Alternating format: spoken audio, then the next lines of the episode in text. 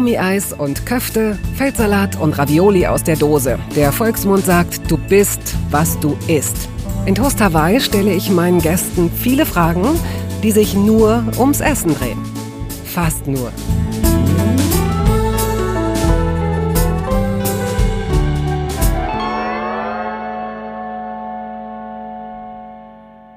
Kochshows, Quizshows, Talkshows. Es gibt so viele unterschiedliche Formate, wie es Moderatorinnen und Moderatoren gibt. Und für die ist es gar nicht so einfach, da hervorzustechen. Es sei denn, man hat sowas wie ein Alleinstellungsmerkmal. So wie Martin Rütter, der seit über 20 Jahren extrem erfolgreich als der Fachmann in puncto Hund und Hundeerziehung arbeitet.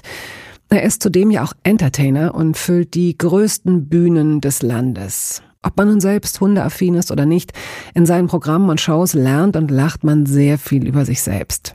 Eigentlich, sagte er mal, sei er gar kein Hunde, sondern ein Menschentrainer. Er kommt nicht mit dem Zeigefinger, er kommt nicht mit der Brechstange. Rütter, 1970 in Duisburg geboren und aufgewachsen, erledigt das freundliche Lebenstraining charmant, lustig und lebensnah. Möglicherweise wird es die eine oder den anderen ein wenig enttäuschen, aber über Hunde sprechen wir wirklich immer nur mal kurz. Das Thema rutscht dann so rein und wieder raus. Und trotzdem oder gerade deshalb wird Ihnen auch diese Episode sehr viel Spaß machen, da bin ich sicher. Es gibt ja so Sätze, die man sagt oder Fragen, die man stellt, um die Mikrofonlautstärke einzupegeln. Ne? Und zwar Sachen, wo man nicht antwortet mit Check One Two, sondern und was hast du heute gefrühstückt? Und was hast du heute gefrühstückt, Martin? Ich habe tatsächlich nichts gefrühstückt. Das ist, glaube ich, eins meiner größten Probleme. Ich frühstücke so gut wie nie. Ja. Es tut mir sehr leid. Nein, das ist ja, da kommen wir später, wird es zu einem Problem, wenn ich dir mhm. gewisse Fragen stelle. Jetzt im Moment ist es einfach nur, siehst du den Ausdruck der Verwunderung auf meinem Gesicht, weil ich mir sowas immer gar nicht vorstellen kann. Ich bin jemand, der sehr schnell unterzuckert, der dann nervös wird, dem dann ein bisschen schlecht wird. Mhm. Du kannst das körperlich super ab. Ich habe leider so hündische Essgewohnheiten. Also ich komme auf allen Vieren beispielsweise. Auf allen Vieren, mhm. genau. Ich mache auch Geräusche.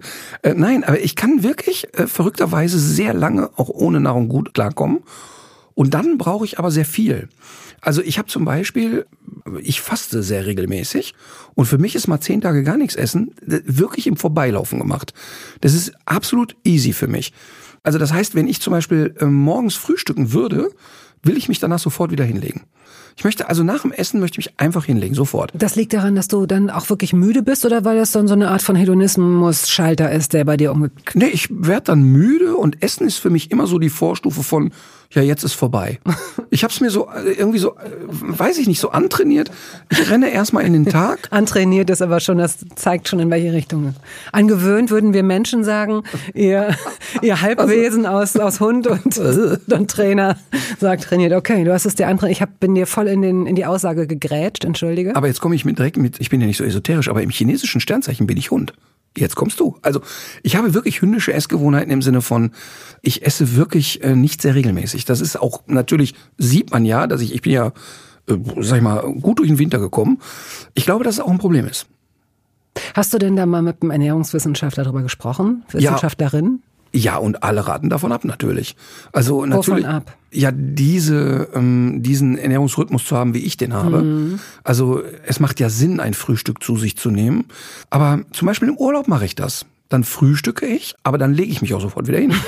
ist, also, aber da, äh, da wäre ich jetzt an deiner Stelle extrem neugierig, weil ich finde, als Hobby-Medizinerin würde ich jetzt mal sagen, okay, aber dann verstoffwechselt, auch wenn dieses Wort so komisch klingt, dann verstoffwechselt dein Körper die Dinge vielleicht nicht richtig. Du müsstest dann vielleicht auf bestimmte Lebensmittel verzichten oder erstmal für eine Zeit, mhm. weil du offenbar zu müde bist, wenn du bestimmte Sachen aufnimmst. Das ist ja eigentlich, gibt dir ein Frühstück, das nicht zu groß ist und nicht zu schwer und meinetwegen, ob nun um sieben mhm. oder auch erst um um zwölf eingenommen werden kann, ja eigentlich auch Kraft für den Tag. Aber das ist interessant, weil ich bin ja eher so ein Junge aus der Praxis und ich habe das ausprobiert. Also ich habe sehr unterschiedliche Frühstücksrituale und oder ausprobiert, was esse ich, was esse ich nicht.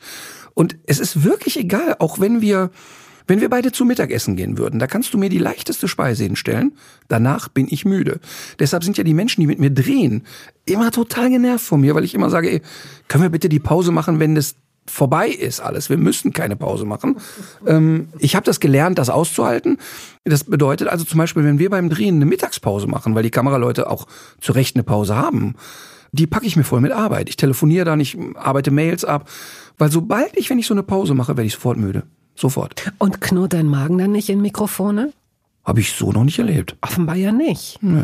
Denn es ist ja, Magenknurren ist ja nicht nur das Geräusch, das ist ja auch ein, ein unangenehmes Gefühl. Also irgendwann wird ja, das ja, ne, das ist, also dieses, verspürst du dieses Hungergefühl jemals? Ja, ich habe natürlich, also wir müssen jetzt kurz unterscheiden in meiner Welt zwischen Hunger und Appetit. Also es ist jetzt nicht so, dass der asketische Ritter durch die Welt läuft. Wie man sieht, bin ich kein asketischer Typ. Also Appetit auf gewisse Dinge habe ich natürlich auch und, und auch äh, sehr regelmäßig. Aber so richtig Hunger, dass ich sage, boah, jetzt muss ich was essen, verspüre ich wirklich erst spät abends, wenn ich mit allem fertig bin. Okay, und dann isst du aber auch viel? Ja, nicht viel im Sinne von dreimal so viel wie andere Menschen. Aber dann nehme ich wirklich eine ganz stinknormale Portion zu mir und auch dann, dann ist es auch fast egal, was es ist. Mhm. Und trinkst du dann noch Alkohol dazu? Ich trinke relativ wenig Alkohol, weil ich okay. nicht viel vertrage. Also mhm. ich habe, ähm, also zum Beispiel, wenn ich auf Tour bin, die Tourjungs, die sag ich mal, lass ja. uns nach der Show auch mal gerne scheppern. Ja. Wenn ich aber, ich trinke mit denen so ritualisiert ein Bier, wenn ich aber nur das zweite oder gar das dritte trinke, bedeutet das für mich am nächsten Tag auf der Bühne Qual. Ich muss mich dann total konzentrieren. Mhm. Ich bin dann so. Uh. Mhm. Und im Urlaub kann das schon eher sein, da trinke ich gerne mal ein Glas Wein. Aber dann habe ich auch nicht so, ich muss dann nicht leistungsfähig sein. Mhm. Aber ich bin jetzt nicht derjenige, der zu Hause da irgendwie beim Abendessen noch vier Flaschen Bier trinkt. hast du, äh, gibt es ein Lieblingsessen, das du hast jetzt heute? Was ich heute noch essen werde? Nö, gar nicht. Um, also heute im Sinne von äh, in der Gegenwart, weil möglicherweise hast du vor zehn Jahren was anderes geliebt. Ja, ganz extrem anders. Also ich habe ja früher sehr fleischlastig, bin ich ja durch die Welt gegangen. Also ich habe ja wirklich ganze Rinderherden weggegrillt. Also ich habe als Sportstudent morgens schon den Grill angehabt. Und äh, da ich habe. Du hast morgens schon den Grill angehabt? Ja, wir haben an der Sporthochschule ähm, haben wir teilweise morgens um neun schon gegrillt, ja. Ja, das war aber, das war, ich meine, wir haben dann ja, sind ja immer bis nachts ausgegangen, dann hast du drei, vier Stunden geschlafen, dann hast du irgendwie gegrillt und dann bist du irgendwie in den ersten Sportkurs gegangen, hast ein bisschen Fußball gespielt oder jetzt, äh, man musste ja auch so schlimme Sachen machen wie Touren und so. Und dann wurde nachmittags weiter gegrillt. Also ich habe wirklich, kann ich wirklich sagen, ähm, mich viele Jahre nur über Fleisch und Salat ernährt. Und das ist überhaupt nicht mehr in meinem Programm. Also ich esse ja seit fast vier Jahren kein Fleisch mehr und vermisse das auch gar nicht. Also dass ich jetzt sage, oh, ich brauche das. Aber wenn du nach dem Lieblingsessen fragst, es gibt nicht so diese Lieblingsspeise, wo ich sagen kann, boah, damit kriegst du mich immer oder so. Nee. Weil es so viel davon gibt oder weil du einfach Essen generell immer eine 2 Minus gibst? So klingt das gerade. Nee, überhaupt nicht. Ich bin jemand, der einen sehr ausgeprägten Geschmackssinn hat und ich kann wirklich die kleinsten Zutaten und Details, die in einem Essen verwendet wurden, die filter ich raus. Mhm. Ich habe äh, äh, wirklich einen sehr, sehr feinen Sinn für Geschmäcker, aber ich kann jetzt nicht sagen, es gibt so dieses eine Essen, oh, damit machst du mich am meisten glücklich oder so. Mhm. Deshalb kann man mit mir auch sehr unkompliziert essen gehen, weil ich in jedem Restaurant etwas finde, wo ich sage, boah, das macht mich an, das finde ich gut, da bin ich neugierig drauf.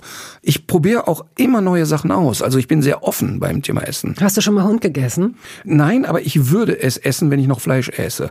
Also wenn du vor fünf Jahren gefragt hättest, dann hätte ich Hund probiert, definitiv. Was ist in einigen asiatischen Ländern nach wie vor, also in manchen ist es jetzt eine totale äh, Delikatesse, in anderen ist es schon selbstverständlicher, auch wenn es nicht so viel gegessen wird wie jetzt hier meinetwegen Rinderfleisch oder so, aber hm.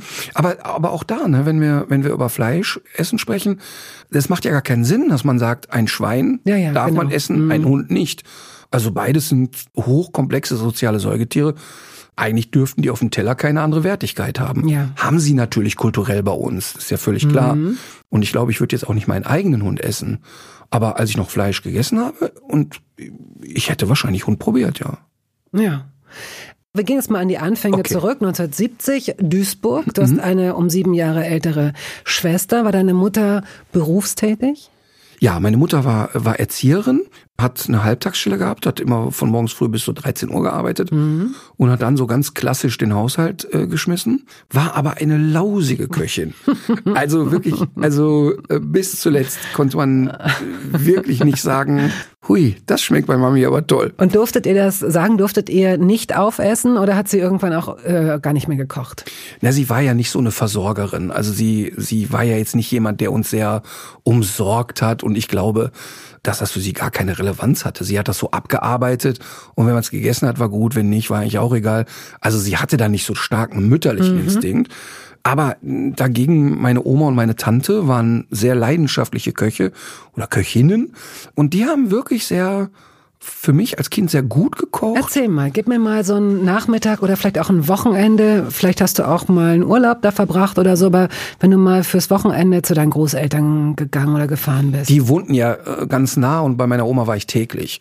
Und die Oma kochte natürlich äh, sehr deftig und sie kam ja aus einer Zeit, Nachkriegs- und Kriegsgeneration, die hat sehr spartanisch gekocht. Es gab immer sehr einfache Gerichte. Also das konnte äh, ein selbstgemachter Heringsstipp mit Kartoffeln sein, es konnte ein Kartoffelsalat sein, es konnte eine Rinderroulade sein, was im Ruhrpott sehr äh, heiß begehrt ja. war. Wirsing, sie hat viel Wirsing, Lecker. viel Kohl gemacht. Mm. Aber bei ihr hatte das immer alles es war so rund einfach. Also es, es hatte nichts Besonderes im Sinne von, oh, ein altes Familienrezept, aber es war immer in sich eine geschlossene Speise sozusagen. Mhm. Was du bis jetzt erwähnt hast, äh, sind so deftige Sachen, aber Omas sind ja auch ähm, gut dafür, gerade auch so Nachkriegsomas, dass sie so Mehlspeisen zubereiten können. Oft auch mit wenigen Mitteln, aber dann so auf den Punkt. Ja, es gab ähm, tatsächlich hatte Oma einen sehr guten Pfannkuchen. Mhm. Und sie hatte ein so ein kleines Haus in einer Zechenkolonie und diese Häuser waren sehr schmal und hatten sehr steile Treppen. Und die hatten sehr schmale Gärten, aber die waren sehr lang. Wie in, England, ne? Kann man noch ein bisschen aus, ja, aus äh, stimmt. Großbritannien. Nur eben hässlicher als in England. Ähm, und äh, wirklich, ich kenne wirklich das noch. Wir hatten einen Kohlenkeller, wo wirklich der Kohlenmann kam mhm. und dieser Schacht aufgemacht wurde und so. Und sie hatte also hinten im Garten Obstbäume stehen alle möglichen Obstsorten und die ähm, verarbeitete sie dann auch mit den Pfannkuchen. Also die gab's dann als Auflage, als Gelee, als sonst irgendetwas. Und diese Pfannkuchen waren so dick, wie man sich das eigentlich heute, ich weiß gar nicht, wie die das gemacht hat. Ähm, also die, das war jetzt nicht so dünn und filigran, sondern bei ihr musste ja alles immer so ein bisschen. Ja, jetzt können wir ja, jetzt so haben wir es ja, jetzt, jetzt können wir, genau. Genau, weil ja. also sie, sie strich auch, ich mag zum Beispiel keine Butter. Ja, ich habe auch gerade an Butter gedacht. Ja, ja. aber sie hat wirklich fingerdick mhm. die Butter auf Brot geschmiert. Das war einfach so. Und meine Mutter hat manchmal, äh, meine Mutter war Jahrgang 36, also die äh, hat den Krieg als Kind miterlebt, sehr kleines Kind. Und ich weiß noch, dass die manchmal, wenn sie sich unbeobachtet wähnte, äh, so ein Stück Butter einfach nur von der Messerspitze einfach so in den Mund geführt hat. Das ja. also für mich unvorstellbar. Also das ist für mich die größte Quälerei. Also die, ja. wirklich, das ist ekelhaft. Aber für ja. sie war das äh, das, was sie so entbehren musste und was dann irgendwann so ein Luxusgut wurde. Ja, und äh, wirklich, weil Fett war für mhm. diese Generation ja ganz wichtig. Essentiell. Und, und einfach auch nicht so greifbar. Ne? Also sie hat zwei Gerichte gemacht, die sie besonders liebt und wir auch. Und das eine war so ein Endivien untereinander nannte sie das. Das waren Kartoffeln. Endivien untereinander? Ja. das klingt wie so. Guten Tag, kommen wir jetzt zum akademischen Gesprächskreis Endivien untereinander. So, genau. Heute das Thema. Super, entschuldige. Nein, nicht, nicht die zwei Endivien äh, sind mal so untereinander, sondern sie mischte es untereinander quasi. Okay. Und zwar machte sie folgendes. Sie machte einen sehr fluffigen Kartoffelpüree der war wirklich sehr, sehr fluffig. Und dann machte sie einen Salat, einen Endiviensalat und machte den so mit Essig und Öl und Zucker und ähm, Mandarinchen? Nee, äh, einfach Essigöl, Zucker, Salz, ein paar Zwiebeln. Ja. Und dann rührte sie diesen Salat an und schüttete den am Ende auf den Kartoffelpüree ja. und vermengte das miteinander. Ah. Und verrückterweise war es unglaublich lecker. Ja, doch, das klingt, das klingt das gut. So, hm. wirklich, wirklich Man merkt auch, dass du Speichelfluss total, hast. Ich krieg Speichelfluss. Und das zweite war halt so ein, so ein Möhren untereinander, ne, so ein Möhrenstampf.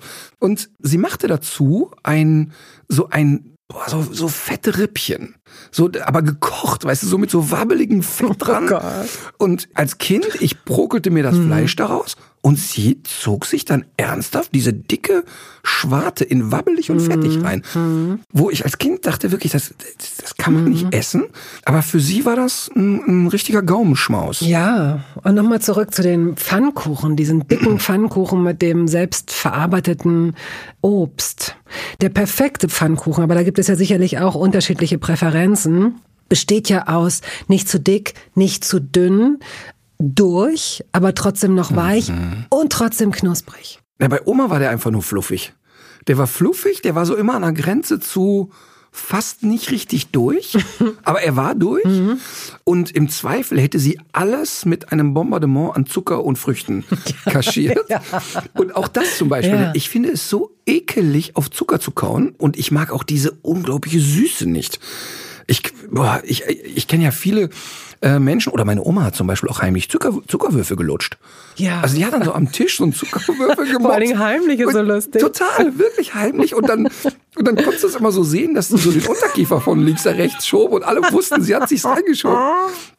Oder so in der Backe, wenn sich da so ein Quader abzeichnet. Ich hab, ich hab ne, nein, ich hab ne. Aber ich finde, das, dieses Süße, das, boah, das ist für mich echt Horror. Aber das zeigt, dass wirklich, das ist nochmal wie so ein Leuchtpfeil Richtung Entbehrungen, ne? Wie das in einen rein, also ich meine, deine Großmutter hätte sich ja auch wirklich Schokolade, Süßigkeiten inzwischen kaufen können, wenn sie ja. so hot ist, wenn sie so richtig heiß ist und so jappert auf was Süßes. Aber es ist irgendwie so, das hängt einem so in den Knochen dann wahrscheinlich, dass ja. man Zucker nie hatte und jetzt ist da Zucker. Total. Und, und, und die hatte auch wirklich, und auch das habe ich heute auch noch, die war wirklich ein sehr liebevoller Mensch, aber die war auch sehr robust und auch sehr kernig so in ihren Aussagen. Aber wenn du die echt auf die Palme bringen wolltest, dann war das Lebensmittel wegschmeißen. Mhm. Mhm. Das war für die wirklich, also da, da kriegte die eine Wut und auch auf, ich war wirklich der heißgeliebte Enkel, aber die kriegte eine Wut auf mich, wenn die sah, dass ich so einen, so einen halben Klumpen so liegen ließ und dann auch entsorgte. Also die fanden nicht schlimm, wenn ich nicht aufesse, mhm. aber das wegzuschmeißen, mhm. das und das habe ich heute als Erwachsener total. Ich kriege wirklich einen Affen, wenn Lebensmittel weggeschmissen werden. Ich finde das so schlimm. Das heißt nicht, dass mir das nicht auch passiert oder dass ich nicht auch mal äh, zu viel eingekauft habe oder Lebensmittel schlecht geworden sind. Das passiert mir auch, aber ich kriege dann Wut auf mich selber und denke, das ist doch nicht nötig, das ist so doof. Bei, bei welchen Lebensmitteln passiert dir das am häufigsten? Ich gehe in Vorleistung Bananen.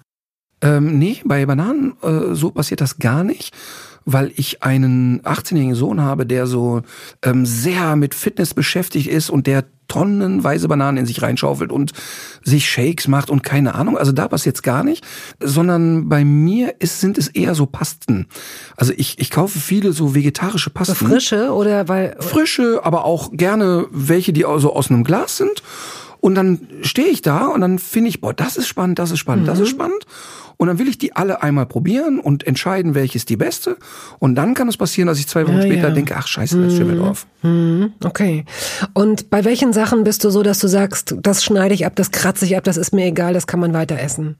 Eigentlich bei den meisten Sachen. Also ich habe auch ganz oft wenn wir bei Dreharbeiten sind, wird ja oft irgendwie so im, im Catering stehen irgendwelche Brötchen oder so rum.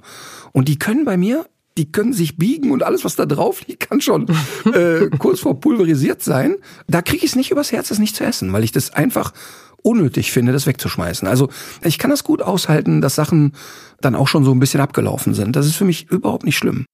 Und isst du's dann eher, als dass es weggeworfen wird? Also ich meine im Sinne von, da liegen jetzt sechs Brötchenhälften und würdest du die dann essen, bevor, weil du es nicht ertragen könntest, dass sie weggeworfen werden? Nein, nein. So dann auch nicht. Nein, ich bin nicht bei uns die lebende Müllhalde. Aber, also ich schiebe mir die jetzt nicht rein. Aber wenn ich jetzt, also zum Beispiel würde ich nicht auf die Idee kommen, zu sagen, ach, da biegt sich schon so ein Stück Käse, jetzt kommt das weg oder so. Aber ich würde jetzt auch nicht aus Prinzip das alles aufmampfen, so nicht. Okay. Also du hast ja fünf Kinder, von denen ich nicht weiß, wie viele noch zu Hause leben, aber das bedeutet, du musst mindestens einen großen Kühlschrank haben, vielleicht sogar ja. zwei. Ja, und ähm, wenn wir einen Großeinkauf machen, dann ist es auch wirklich mit zwei Einkaufswagen meistens und die Leute hassen es auch hinter uns zu stehen. Aber auch da, die haben so unterschiedliche Essgewohnheiten und sind so unterschiedlich drauf beim Essen, dass man da auch wirklich pff, auf viele Sachen achten muss. Ist auch in der Altersrange von wahrscheinlich 20 bis, äh, weiß ich nicht, so sieben ungefähr? Keine 14 Ahnung. bis 22. Ach so, na gut, dann ist Aber gut, der 22-Jährige äh, lebt in London, studiert dort. Ähm, aber der ist bei uns sozusagen, der gilt bei uns als der pingeligste. ähm, also, uiuiui, ui, aber schon immer, schon als ganz kleiner ähm, Furzknoten. Der hat also als drei, vierjähriger hat der Kapern geliebt. Nein. Und ich kann dir mal sagen, wenn es nicht die richtige Sorte Kapern war, da war aber Achterbahn Ach, in der come on. Äh, Gerade Kapern sind ja so ein Signallebensmittel, so wie, äh, keine Ahnung, äh, wie Pilze oder Austern, wo so Leute sagen, oh nee, das hasse ich oder das liebe ich. Nee, Kapern total und, und auch heute ist es immer noch bei ihm so eine gewisse Creme, die er braucht und, und das ist, also der ist da extrem pingelig, der ist aber auch sehr neugierig auf Essen. Also mit dem konntest du immer auch alles ausprobieren und auch heute noch. Also wenn er selber kocht, er kocht gerne und gut. Da darf ich nicht eine Zutat verändern, dann ist da, also das passt überhaupt nicht mehr in sein System. Aber neue Sachen entdeckt er total gerne. Ah ja, okay. Also wir- wirklich, man könnte wirklich mit ihm auch in ein Restaurant gehen und sagen, komm, wir wählen ein Gericht, wo wir beide gar nicht verstehen, was auf der Karte steht, und wir probieren es einfach. Und das ist bei äh, dem, dem 18-Jährigen überhaupt nicht der Fall. Also der hat so seine vier Gerichte und alles, was davon abweicht, geht nicht in seinen Kopf. ah, noch, noch, noch. Nee, das wird auch bei ihm so sein. Meinst du? Mhm, Weil das ein Teil seiner Struktur ist. Es ist natürlich total lustig, das zu beobachten. Ja, ich stelle mir jetzt gerade vor, dass äh, ihr also mit zwei Einkaufswagen durch Biomärkte, Supermärkte geht. Das davor würde mich interessieren. Macht ihr so einen Wochenendeinkauf oder, oder Wocheneinkauf und wie strukturiert ihr diesen Einkauf? Habt ihr eine Tafel an dir? Weil Tafeln sind ja schön. Jeder Mhm. kauft sich einmal im Leben eine Tafel, um dann festzustellen, völlig unpraktisch, weil die kann man ja nicht mit in den Supermarkt oder im Biomarkt nehmen. Was für ein Scheiß. Ja. Muss man eh nochmal abschreiben. Was benutzt ihr für Einkaufszettel? Weil man findet ja auch immer fremde Einkaufszettel in Einkaufswagen. Weißt du, dass Wiegald Boning da früher eine Tournee mitgemacht hat? Womit? Mit dem Einkaufswagen? Mit Einkaufszetteln. Ach so, nein. Mit gefundenen Einkaufszetteln und hat dann darüber philosophiert, wer könnte das gewesen sein und was bedeutet ja, es ich finde eigentlich? das spannend. Das ist eine gute Idee. Mhm. Bei uns ist es aber so, dass da nur diese rudimentären Langzeitdinge draufstehen. Okay, also Küchenpapier, Nudeln, Klopapier, Nudeln. Reis, die Sachen, die sich lange halten. Und dann gehen wir, egal wie uneffizient es ist, völlig lustgesteuert in den Supermarkt. Und dann soll sich bitte jeder seinen Bedürfnissen entsprechend Mhm. da austoben. Wohl wissend, dass es nicht effizient ist, aber ein Teil meines Luxus ist. Und das spüre ich bei jedem Einkauf, wirklich bei jedem Einkauf, habe ich für mich den Gedanken, Wahnsinn, dass ich jetzt nicht darauf achten muss, was wir hier reinpacken und dass ich mir leisten kann, dass wir das einfach da reinstecken können. Denn erstens bin ich so nicht aufgewachsen. Das war in meiner Kindheit überhaupt nicht so. Meine Eltern hatten ja nie viel Geld und da war alles sehr rationiert und sehr portioniert. Und da wurde also auch über einen zweiten äh, Löffel aus einer Schokocreme echt diskutiert. Wirklich. Ja, absolut. Und ich finde das ein, wirklich ein schönes Gefühl, da durchzugehen und zu sagen, das springt mich an, dies springt mich an. Ich mag das. Ich gehe auch komischerweise gerne Lebensmittel einkaufen und ich mag das auch als ein sinnliches Erlebnis. Also ich gehe auch zum Beispiel gerne auf den Markt. Klamotten kaufen. Ich bin im ersten Geschäft, ich habe Puls 200. Deshalb mache ich das auch nicht mehr. Ich kaufe das einfach nicht mehr. Aber bei Lebensmitteln ist das anders. Ich mag das gerne. Das ist ein sehr sinnliches Erlebnis, finde ich. Mir wird auch immer bewusst, wie aberwitzig es schon fast ist. Also ich genieße es und ich bin sehr dankbar. Das sind so diese, diese Momente, die einem, finde ich, immer mal wieder so, es klingt jetzt wahrscheinlich etwas pathetisch, aber so eine, so eine Demut. Ne? Du gehst, egal, durch welchen Biomarkt oder Supermarkt oder was auch immer und da ist so viel von allem. Diese aberwitzige Vielfalt, die wir haben, muss man sich mal vergegenwärtigen, wenn man vor so einem fucking Tomatenregal steht. Ich bin nun nicht irgendwie äh, vor 80 Jahren Kind gewesen, aber ich weiß, als plötzlich so Cocktailtomaten, so kleine Tomaten, äh, pl- äh, als es die plötzlich gab und die schmeckten so super und die waren irre teuer, sind viele davon sind heute immer noch irre teuer, wenn sie nach was schmecken sollen. Aber in der Regel haben so normale Märkte sechs bis acht bis zehn verschiedene Tomatensorten. Und dann fliegst du zur Tomatenzeit nach Mallorca und benutzt eine Tomate dort und denkst, was für einen Scheiß habe ich eigentlich in Deutschland dauernd gekauft. Also auch das ist ja nochmal spannend zu sagen. Wir erleben das als eine Vielfalt und als hochwertig und so. Aber da habe ich ja mit so vielen Köchen schon drüber geredet. Das ist ja eigentlich im Grunde müsste man immer hingehen. Und es ist, ich weiß, das ist ein Bauernweisheit, aber regionale, Genau, saisonal, und so saisonal, weiter. ne? ja, ja. Es ist ja völlig klar, dass die Tomate zu gewissen Jahreszeiten Ja. eben nicht gut schmecken kann. Aber ich bin auch bei dem Thema zu wenig gebildet und zu wenig dran, um mich da wirklich ganz tief mit zu beschäftigen. Aber ich glaube, dass ich da eine gute Intuition habe.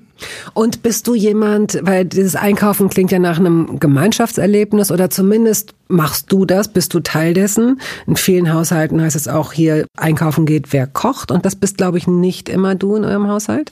Naja, wollen wir so sagen. Also ich bin schon derjenige, der am häufigsten kocht, wenn ich da bin. Aha. Und ähm, meine Kinder sind alle total gut darin, sich selber die Speisen zuzubereiten, die sie mögen. Weil du es nicht machen sollst?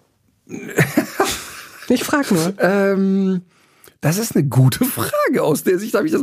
Nee, da, pass auf, das stimmt, pass auf. Du hast es voll auf, den, auf die Zwölf getroffen. Also, wenn du meine Kinder fragst, was kann der Papa am allerbesten, werden die sagen, er glaubt Gemüsesuppe. weil ich meine Gemüsesuppe wirklich sehr liebe. Mhm.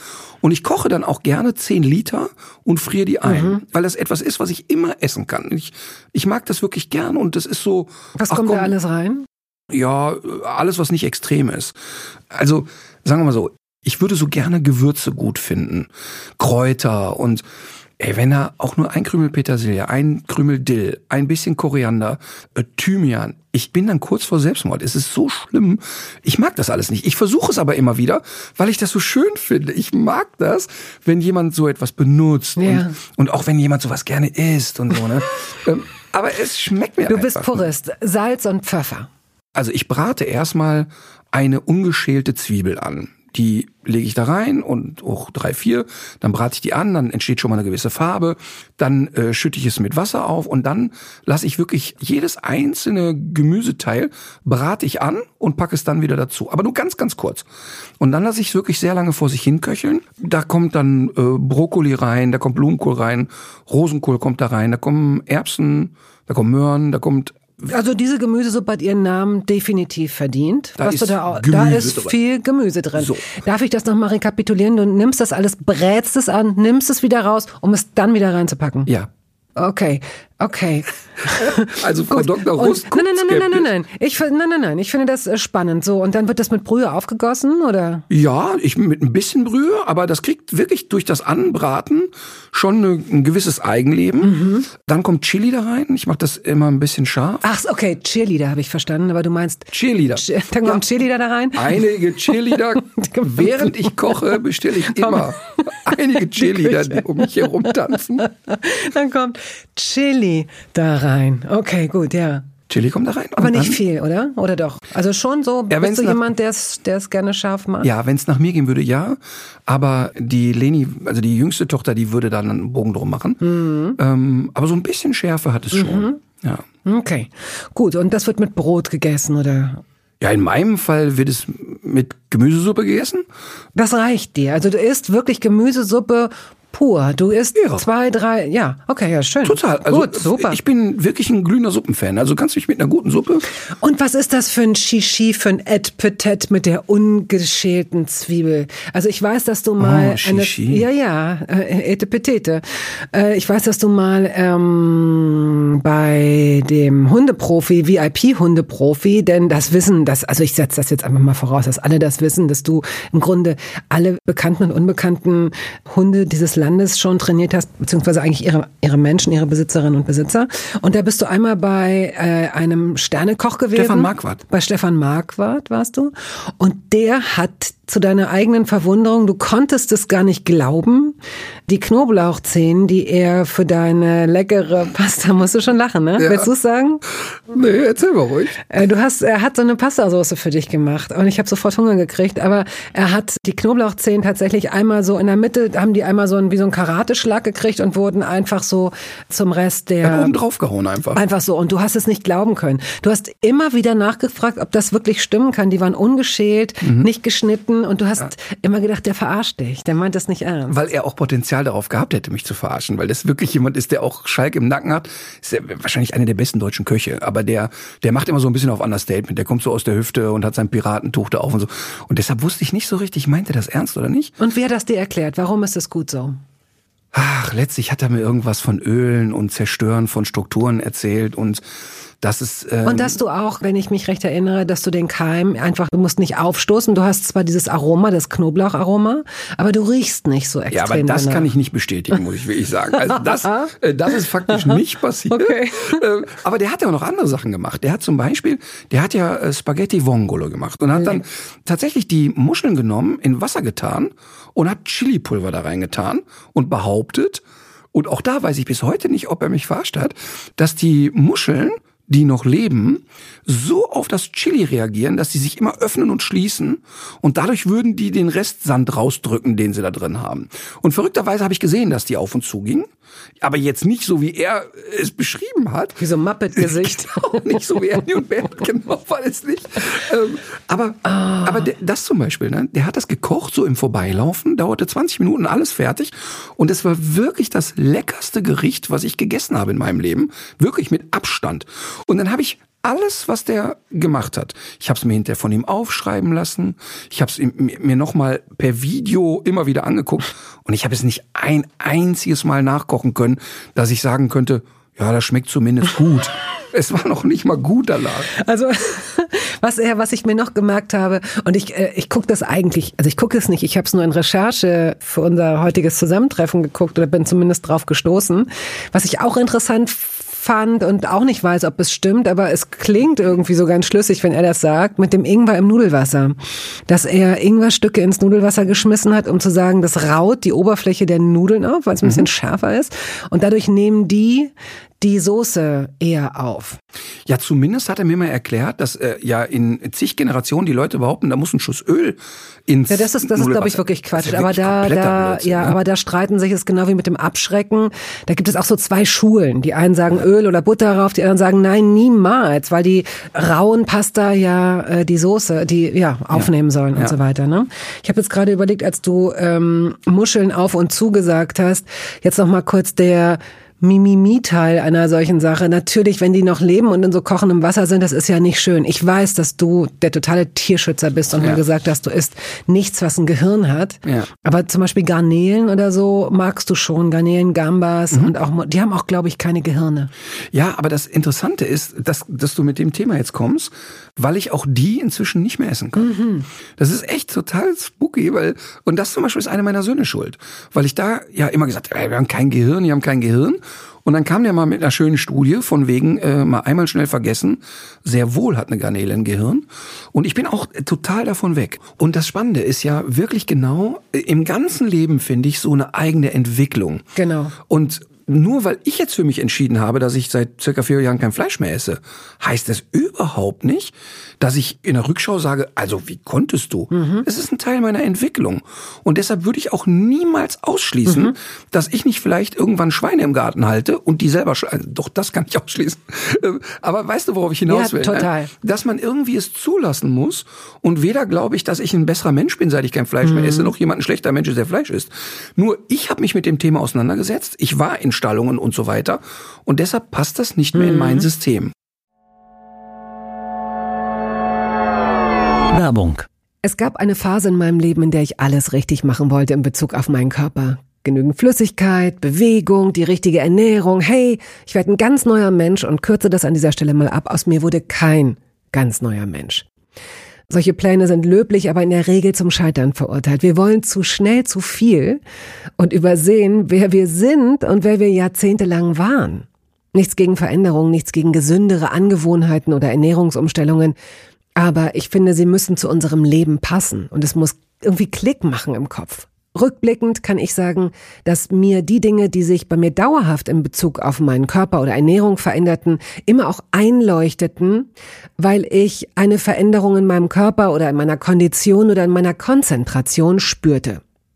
Vor ungefähr zwei Jahren riet mir eine sehr gute Freundin, die Ärztin ist, dazu, ein paar kleine Check-ups durchzuführen und bat mich eindringlich darum, täglich Omega-3-Fettsäuren zu mir zu nehmen. Wenn du sonst auf alles verzichtest, Bettina, darauf bitte keinesfalls, sagte sie mir und empfahl mir gleich noch die Marke dazu, Norsan. Da hätte sie die Inhaltsstoffe gecheckt, die nähme sie nämlich selbst auch. Nun ist es ja nicht so, dass ich das nicht selbst schon hundertmal gelesen hätte.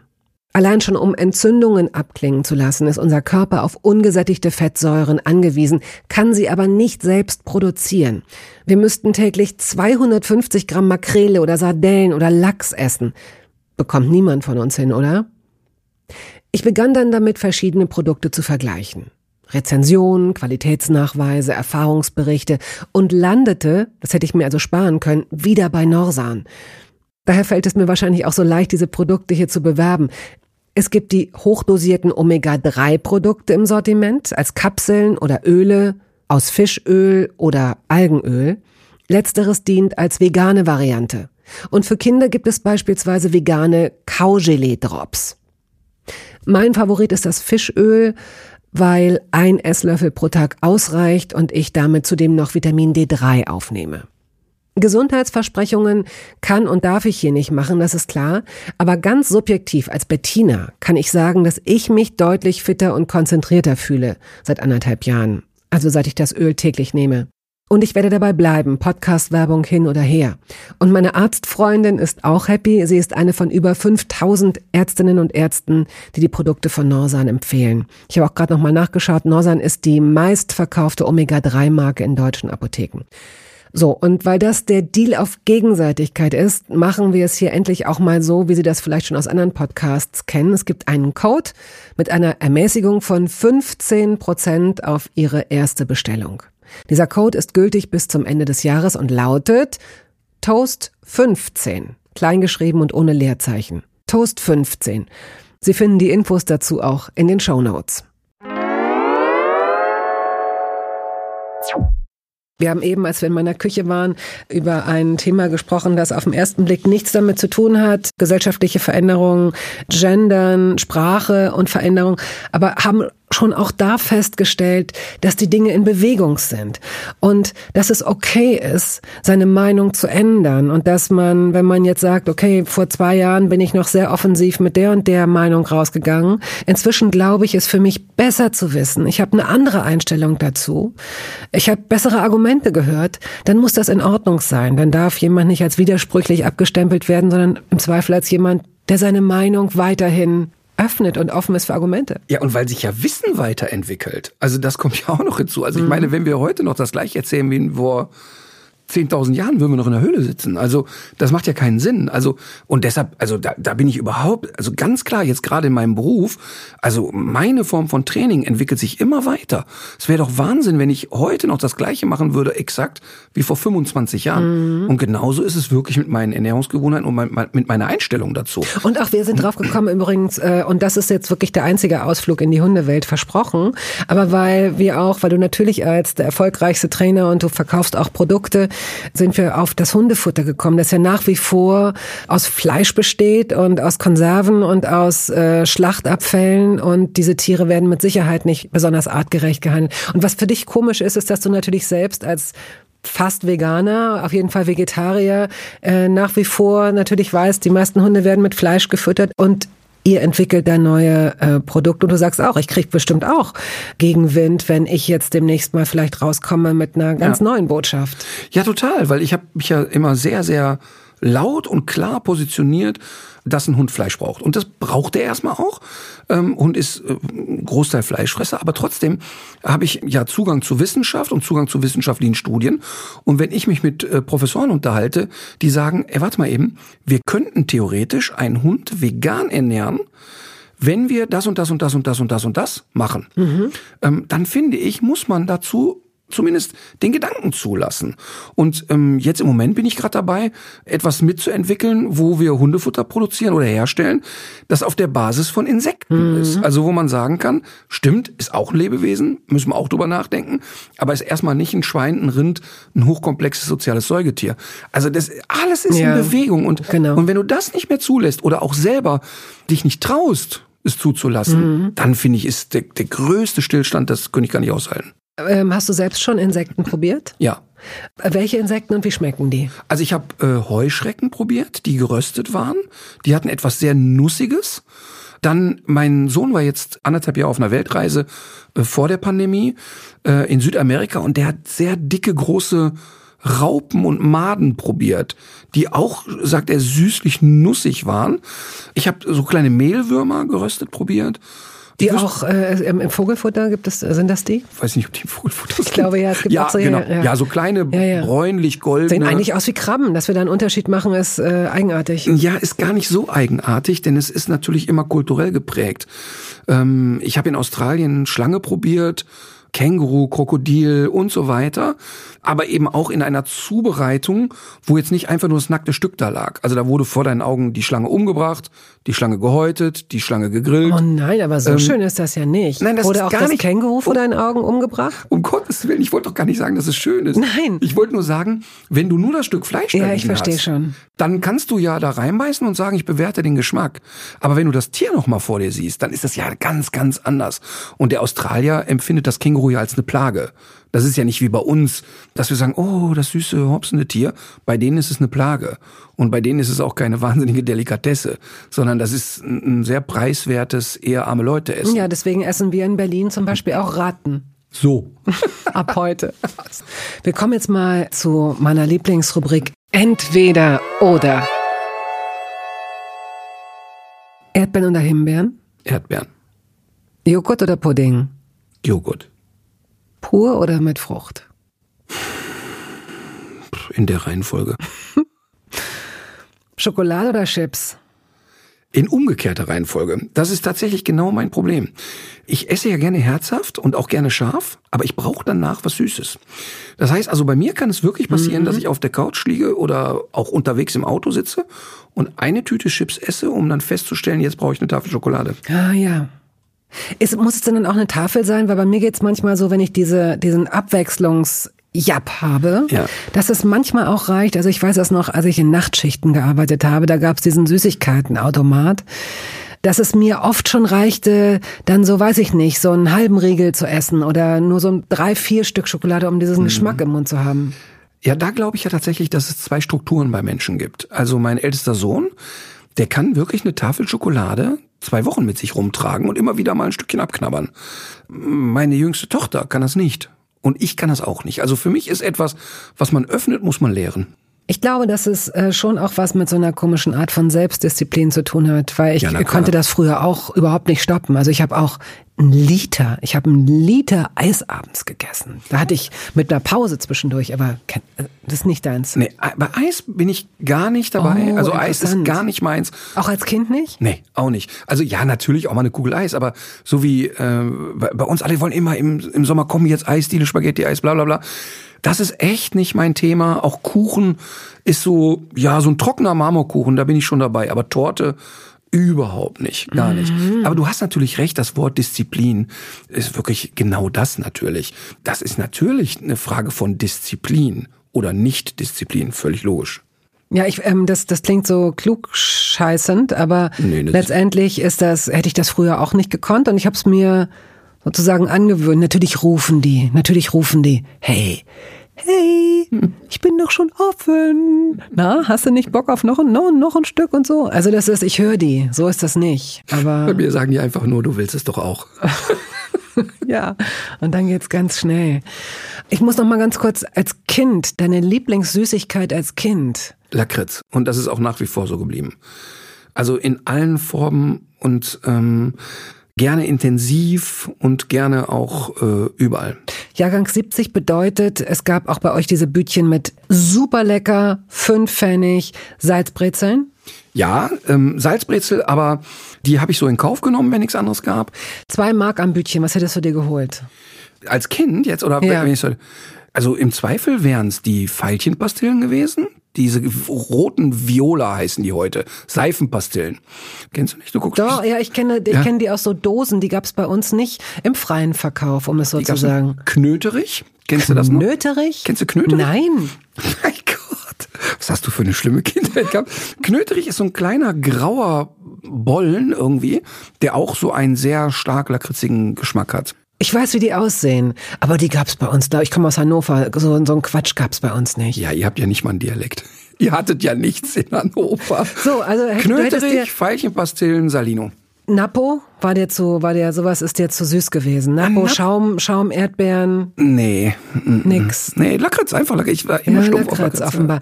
Wir gehen auch jetzt aus diesem Lakritz wieder raus, aber ich möchte nur noch mal festhalten, dass Lakritz ja auch oft in der Regel bedeutet, dass man sich danach noch ordentlich lange in den Zähnen rumpulen muss. Nein. Das macht oder du hast andere Zähne. Du hast vielleicht runde Zähne. Hast du runde Zähne?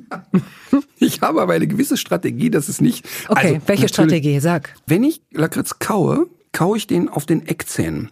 Also auf den Fangzähnen beim Mund. Ah, interessant. Das ist, ich zermalme die nicht hinten, sondern ich, wenn ich die wirklich überhaupt zerkaue, dann passiert das vorne an den Eckzähnen. Aber ich simuliere das gerade bei mir selbst und ohne dass ich jetzt einen Spiegel brauche, weiß ich, dass es doof aussieht. Ja. Gucke mal, gucke mal. Ja, sexy so. ist es nicht. Ja, ein bisschen so, das stimmt. Ja. Ich sehe dann auch wirklich aus wie ein Opa, der die, die, der die, wo die Zähne immer so rein und raus geht. Und was auch nochmal zum Thema Essen ein ganz Aha. wichtiges Thema ist. Na. Ich habe ja äh, Misophonie, ne? Also ich ekel mich vor Kaugeräuschen. Als ich das das erste Mal entdeckt habe, habe ich gedacht, so das ist jetzt das Ende der Beziehung mit dieser Frau, ja. weil ich dachte, ey, ich meine, es war sowieso das Ende, aber Und da habe ich gedacht, okay, guck mal, weil die Liebe so erloschen ist, kannst du es nicht mehr ertragen, wie sie kaut. Das muss man sich mal reinziehen. Das habe ich echt gedacht. Und dann habe ich, hab ich gedacht, oh Gott, ja, okay, habe mir aber keine tiefen Gedanken gemacht, weil das sowieso gerade dem Ende entgegenging. Ne? Und dann ähm, merkte ich das plötzlich nochmal bei jemandem, den, einem Mann, den ich richtig mag. Und dachte, ey, wie frisst der denn? Und, und dann gucke ich, er hat wirklich ganz normal gegessen. Es war nur mein Geräuschproblem. So, okay, habe ich mir noch keine Gedanken gemacht. Und dann habe ich mit Katharina Adik, mit der ich den Podcast habe, sehr kluge Wissenschaftsjournalistin, hat gesagt, pass mal auf, Junge, du hast eine Krankheit, mhm. unter der leiden fast zwei Millionen Menschen in Deutschland. Und das ist echt so schlimm, weil die Menschen, die die Geräusche machen beim Essen, machen ja keine andere Ja, als ja. ich. Ja, ja. Aber ich kann es wirklich nur sehr schwer aushalten. Ich kann es manchmal aushalten und manchmal nicht. Apfel ist natürlich eine Herausforderung. Banane ist eine Herausforderung. Mhm. Banane? weil Geräuschmäßig. Ach so, dieses, ach Dieses komm. Sapschige, Sapschige. Wenn du Ah, jemanden okay. wirklich, also wenn du jemanden nicht magst, kannst du den unmöglich Banane essen hören. Mhm. Aber weißt du, was spannend ist? Na. Ich habe das sogar und ich habe wirklich, ich würde wie jeder Papa für meine Kinder mich 16 teilen lassen. Ich habe das teilweise auch bei den Ja. Kindern. Als sie noch winzig waren, nicht. Aber ich habe das Gefühl, je älter ich werde, je schlimmer wird das. Okay, deswegen ist natürlich die Lösung mit der Gemüsesuppe ideal. Ah, Schlürfen ist Kann auch. man einfach schlürfen. Oh Gott, ja. Nein, aber weißt du, pass auf, damit da jetzt keine falsche Eindruck entsteht, wenn wir beide jetzt ein ganz richtiges so Rendezvous hätten, wir würden ausgehen, wir würden was essen, so, dann wäre das so weit im Hintergrund, dass es keine Relevanz hätte. Das würde das Date nicht crashen. Aber sitzen wir nebeneinander auf der Couch, gucken einen Film und dann muss ich dir im Augenwinkel zuhören, dann, dann Ja, kann es grenzwertig werden. Ja, ja. Und das ist so ungerecht, weil man ja selber sich genauso anhört. Wie ist es, wenn du deinen Hund fressen hörst? Ich habe mich noch nie vor dem Fressgeräusch eines Hundes geekelt. Aber vielleicht auch, weil der nicht bei mir auf der Couch sitzt, während der frisst. Ja, ja, ja, ja, ja. Gut. Wir sind ja noch bei entweder oder. Mozzarella oder Feta? Mozzarella. Isst du den immer mit Tomaten und Basilikum nach Möglichkeit oder könntest du auch Nein, essen? ich bin ja gar kein Tomatenfan. Ich esse Tomaten nicht so gerne. In einer gewissen Konstellation mit sehr viel Creme und so kann ich Tomate, aber ich bin nicht so jemand, der in eine pure Tomate Creme? beißt. Was für Creme?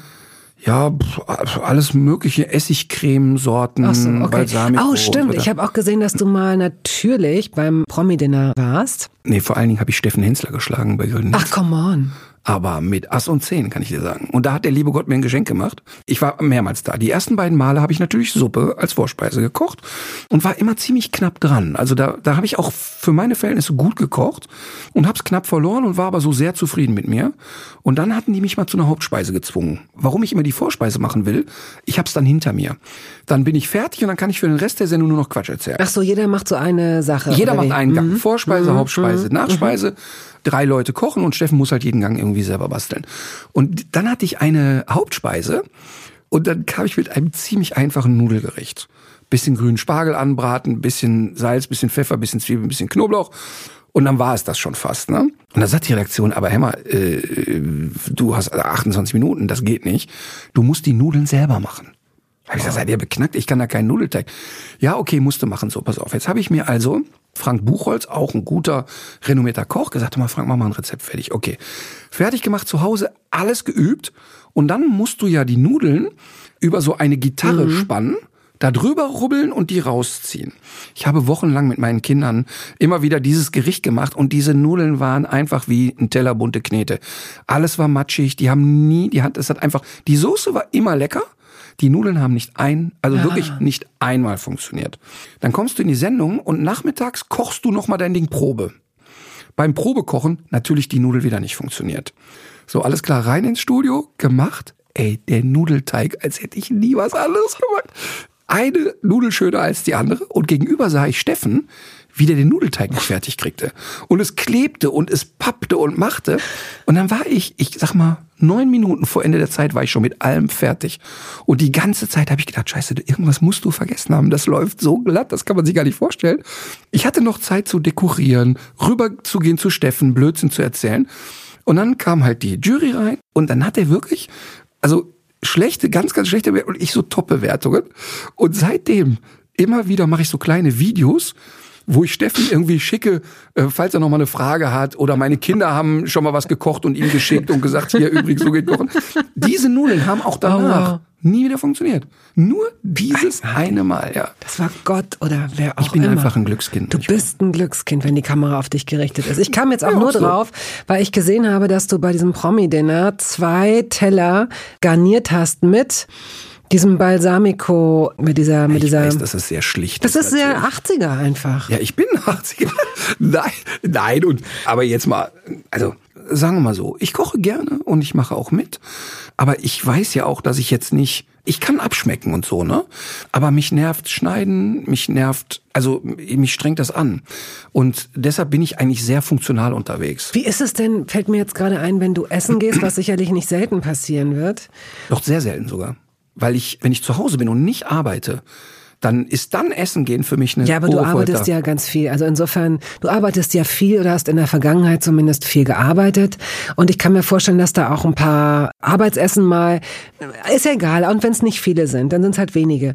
Aber du hast ja vorhin gesagt, dass du mit Gewürzen nicht so richtig relaxed bist. Und es gibt ja sowas wie, ich habe zum Beispiel, und ich würde es mir, ich habe mich so wiedergefunden, ich würde es mir anders wünschen, aber zum Beispiel Oregano oder Estragon sind für mich, die sind so dominant, Voll. dass ich sehe, also gerade ähm, Estragon ist, ist wie so ein wie so jemand, der mich ärgern will, habe ich so manchmal den Eindruck. Dann freue ich mich aufs Essen und dann probiere ich und dann denke ich, oh, dann könnte ich heulen. Ja. Aber bist du denn dann jemand, der sagt, bitte? Ja, mhm. total. Und, und meinen Kindern ist es, also meine Kinder haben, sind wirklich sehr selbstbewusst und die sagen auch in einem Restaurant, könnte ich das bitte haben, aber mit der Beilage des anderen Gerichtes können sie mir das irgendwie so. Ja, okay. Das ist bei uns ganz okay. Aber inzwischen finden die mich so schrullig, weil ich wirklich da reingehe und dem Kellner als allererstes erkläre, gegen was ich so allergisch bin. Ach, du sagst, du bist allergisch. Ich das behaupte, ich bin allergisch und wenn eins dieser Dinge da drin ist, werde ich hier ohnmächtig und wir brauchen ah. einen Arzt.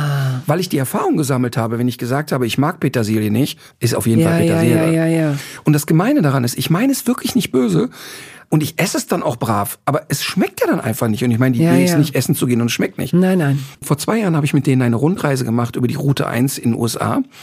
Und da waren wir, ich weiß nicht wo, irgendwo bei Santa Barbara, glaube ich, in einem Restaurant. Haben was zu essen bestellt und ich hatte 45 Mal gesagt, bitte alles nur keine Petersilie. Gericht kommt und ich hätte alles drauf gewettet, Petersilie. Ich sag, es ist nicht bös gemeint oder so, ne, aber es ist jetzt so Petersilien erstickt. Ich bezahle es auch. Es geht nicht um die Diskussion, aber können Sie eben schnell einen Teller Nudeln machen oder irgendwas? Hauptsache satt. Ja, ich frag mal den Koch.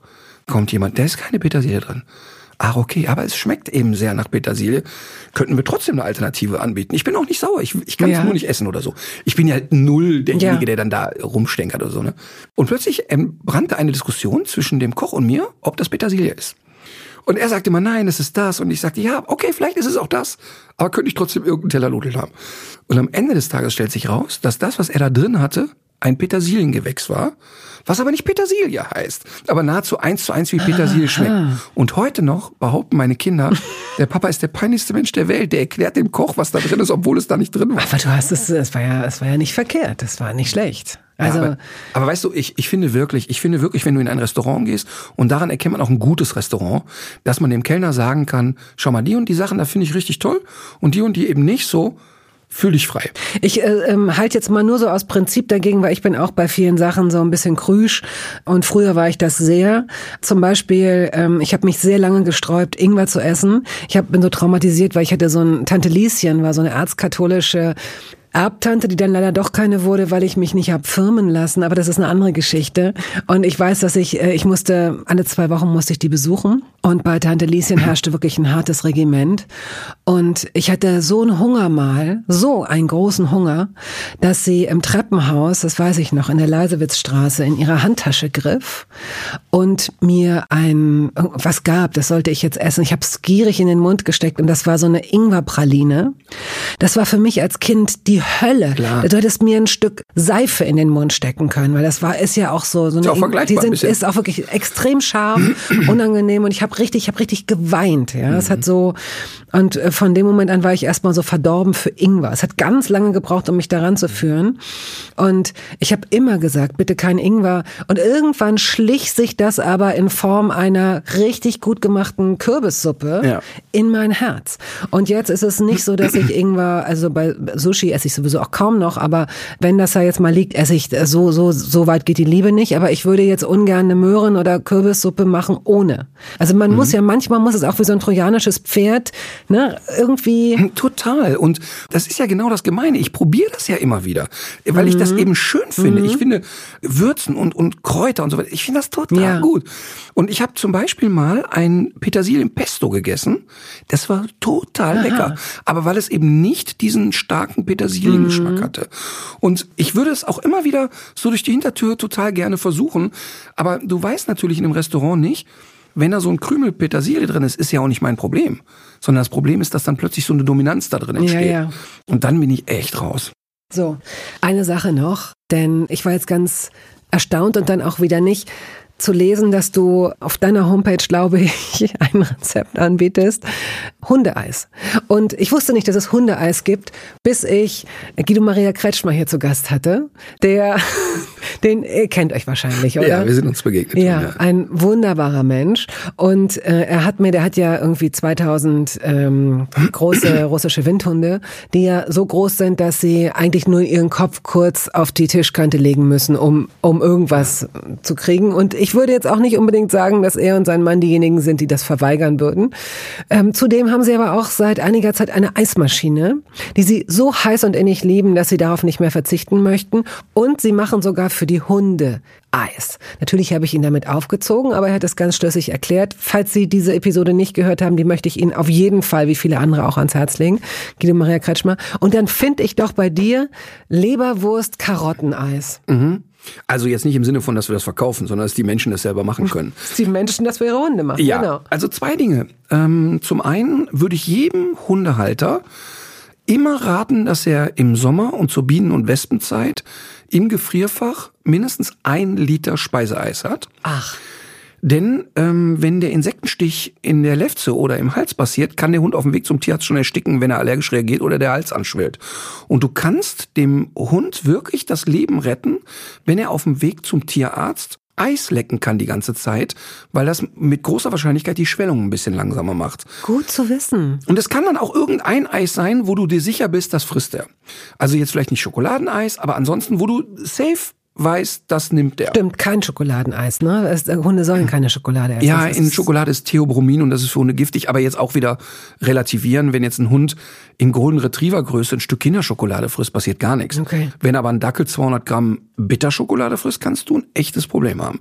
Also das heißt, ich kann im Sommer, sollte man das wirklich für die Hunde greifbar haben und wir haben auch bei uns wirklich eine Sorte im Gefrierschrank, wo die Kinder nicht dran gehen und keiner von uns, weil wir es sowieso nicht mögen, aber auch im, äh, wenn man jetzt sagt, man macht so irgendwie so ein Leberwurstgemisch und friert es ein, kann es wirklich für die Hunde auch im Sommer ein totaler Spaß sein. Grandios. Gott sei Dank habe ich danach gefragt, weil tatsächlich ist es ja so, dass Hunde gerne instinktiv nach Fliegen schnappen. Also mhm. das kenne ich auch von, von meinem Hund.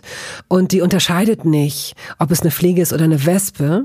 Und die Wespen sind im Zweifel bräsiger. Ne? Die Fliegen sind ja oft, die sind so zackig und so schnell ja. und die kriegt sie nicht. Aber so eine, so eine Wespe, die so bodennah fliegt manchmal, die könnte sie und zack ist es passiert. Stimmt. Super Tipp.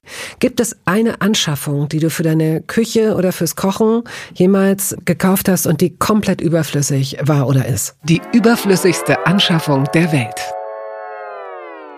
Ja, also ich habe ja immer gesagt, wenn jemand auf die Idee kommt, in meine Küche einen Thermomix zu stellen, dann erschieße ich denjenigen. Weil ich das, das ist für mich so der Untergang des Abendlandes, wobei viele Köche ja auf den Mixer da drin schwören. Mhm. Und das kommt noch nicht bei mir rein, aber ich habe mir eine KitchenAid gekauft. Das ist dieser, der sieht so ein bisschen aus wie aus den 50er Jahren. Mhm. Der püriert auch gut und so. Ne? Das ist unfassbar teuer. Und ich würde sagen, zweimal im Jahr gebrauche ich ihn. Ah, ja. Aber es sieht schön aus. ja, man sagt gleich, ah, hier kommt man hin, hier wird was von Hand gemacht. So. Okay. Wenn das jetzt hier unser ein Essen wäre und wir würden jetzt den Kellner rufen und sagen, hm, wir gehen und wir zahlen und er würde sagen, Dessert und Schnaps und Kaffee und so geht aufs Haus. Was würdest du nehmen, um dieses Essen abzurunden? Und zum Schluss das Dessert. Also ich weiß zumindest ziemlich sicher, dass ich keinen Schnaps bestelle. Das geht überhaupt nicht. Puh, ich bin auch bei Dessert und so. Vielleicht ein Dessertwein. Da könnte ich schon mitmachen. Okay, so ein Birnenwein vielleicht. Und findest du auch, wenn dann das Essen zu Ende ist, ne? Und wenn es Menschen sind, die mir sehr vertraut sind, dann ist es sowieso alles ganz organisch, ne? Aber wenn wir beide jetzt essen gehen würden, egal ob es einfach ein berufliches oder ein privates oder was auch immer für ein, dann kommt der Moment des Bezahlens und ich kann das kaum ertragen, Ich wenn, auch nicht. wenn ich es nicht bezahlen kann. Ach so, das kann ich ertragen. Ich kann es nicht ertragen, dass Kellnerinnen und Kellner an den Tisch kommen. Ich habe selbst lange in der Gastronomie gearbeitet. Und wenn sie sagen, geht das zusammen oder ist das extra? Das ist scheiße, weil immer äh, mindestens diese Sekunden, die halte ich nicht aus. Und da sage ich schnell, nee, geht zusammen. Also ich habe es jetzt inzwischen auch gelernt, mal zu sagen, nee, wir zahlen das einzeln. Ähm, aber ich finde, das ist eine Unart. Man sollte lieber sagen, okay, für Sie 13,20. Denn wenn es zusammengehen soll, wird jemand schon sagen, Genau. ich zahle das. Ja, Genau. also insofern, äh, das finde ich halt unangenehm, dass ich, ja. Total. Aber ich finde den Moment des Bezahlens sowieso unangenehm, weil es, also wenn man sich nicht so ganz tief vertraut ist, finde ich das einen ganz komischen Moment, weil ich möchte eigentlich zahlen, möchte aber auf keinen Fall übergriffig wirken. Weißt du, also ich möchte auf keinen Fall, dass mein Gegenüber, ist egal ob Mann oder Frau ist, denkt, ja, wie ist der denn drauf? Kann ich wohl selber. Ich finde das gut, wenn das am Anfang gesagt wird. Ich finde, das löst viele Probleme, wenn jemand sagt, du, ich würde dich gern einladen. Und dann kann der andere oder die andere immer noch sagen, nee, nee, nee, nee. Und dann macht man so ein bisschen hinher, hinher, hinher und dann zum Schluss, okay, danke. So. Ja, das stimmt, reden hilft immer, aber bei, ja, okay, du hast recht. Und was ich auch mag, ist dieses, nee, ist schon bezahlt. Also, dass man, das, das finde ich auch gut. Also, das sollte man jetzt nicht jedes Mal machen, aber das finde ich einen guten Move. Und es kommt natürlich auch immer auf das Verhältnis an, das man zueinander hat. Ich würde mich von dir zum Essen einladen lassen. Ist es ein Kompliment? Das weiß ich nicht. Das muss so. Gibt Äh, es, gab es irgendjemand, wo du gesagt hast, von dem lass ich mich nicht einladen, aber mit dem bin ich essen gegangen? Jemand, von dem ich mich nicht einladen lassen würde, mit dem würde ich gar nicht essen gehen. Ja, das ist gut gesagt. Und ich finde auch, dass das Wort übergriffig ein bisschen sensibler genutzt werden muss zukünftig, weil sowas kann auch einfach eine sehr, sehr warme Geste sein, ohne, ohne von oben herab zu Boah, ich bin total froh, dass du das sagst, weil ich kann ja immer nur so von mir ausgehen, was ich spüre. Und wenn ich jemanden einlade, ist das ja nicht, ja, so, weißt du, so, so Mäuschen, ich mache das schon. Das ist ja gar nicht, das ist ja null in meiner Struktur. Aber ich finde das irgendwie nett. Ja. Und vor allen Dingen will ich es auch nicht verkomplizieren Nein. in dem Moment. Genau. Aber überleg mal, dass man sich über sowas schon Gedanken machen muss, ist eigentlich auch doof. Ne? Gut ist, dass wir alle sensibilisiert sind momentan. Jetzt noch ein bisschen die Nerven bewahren. Und dann werden wir in ein paar Jahren sicherlich alles so machen, dass wir nie wieder irgendjemanden verletzen. In keine Richtungen. Schlechtes Schlusswort für einen Essenspodcast. Auch ein schönes Schlusswort. Ich Okay. finde, man darf ruhig auch sowas mal sagen. Gut. Dann vielen Dank. Tschüss. Tschüss.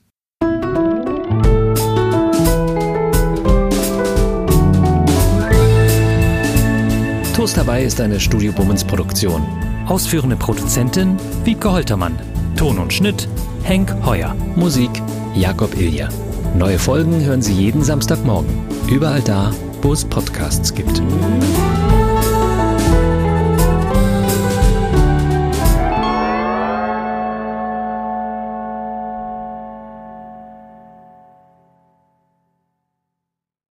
Halt, stopp, warten Sie.